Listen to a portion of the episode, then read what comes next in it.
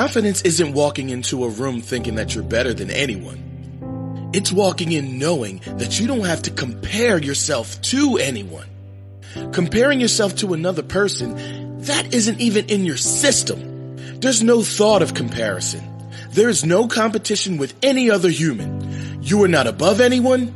You are not below anyone. That's confidence. When you can get to the place in your life where comparison is dead, where you are good enough, not to others, but to yourself. That is confidence. And you can be good enough right now because you are good enough right now. You might just need to change your mindset. Confidence can be developed in many ways. You can start with your physiology, your posture. If I asked you what a confident person looked like, would you be able to tell me? Of course you would. They look strong, sure of themselves. How are they standing? They're standing tall. How are their shoulders? They are back, upright. They make eye contact. Their head is up, not down. Now a shy or introverted person might say, yeah, well, that's all good for outgoing people, but I will never be confident. Anyone can develop confidence. Some might have to work on it harder than others because they've conditioned themselves into a lack of confidence for much of their life. But anyone can develop confidence.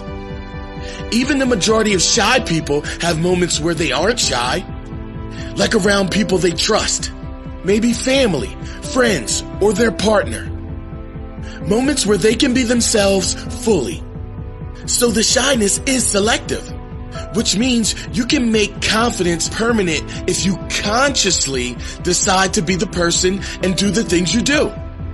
Not just around those you trust the most, but all the time. Being confident doesn't mean you're loud. It isn't about being the one that has to be noticed. It's the opposite. It's knowing you're great without having to be seen. It's the silent winner. It's the humble champion. If you lack confidence, you can change. If you lack anything, you can change.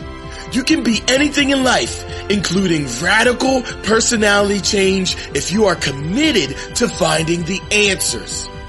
Unlock the greatest version of yourself, your true nature of confidence, of pure positive energy.